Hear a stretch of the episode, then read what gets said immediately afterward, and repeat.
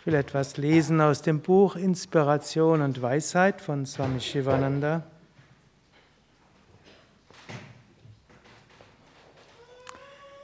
Meditiere und du kannst mehr bewirken. Bewirke viel und du kannst tiefer meditieren. Meditation und Aktivität gehen zusammen.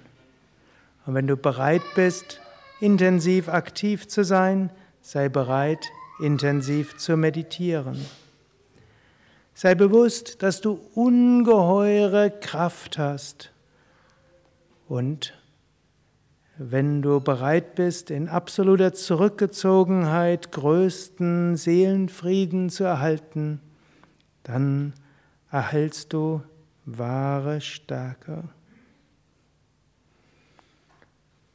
Und so kann sich auch Meditation mit etwas sehr Aktivem wie Capoeira gut verbinden.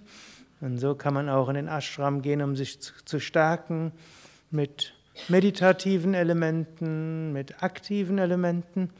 Und dann, wenn man raus aus dem Ashram geht, zum einen aktiv tätig sein, hoffentlich viel Gutes bewirken und dann wieder in die Meditation gehen.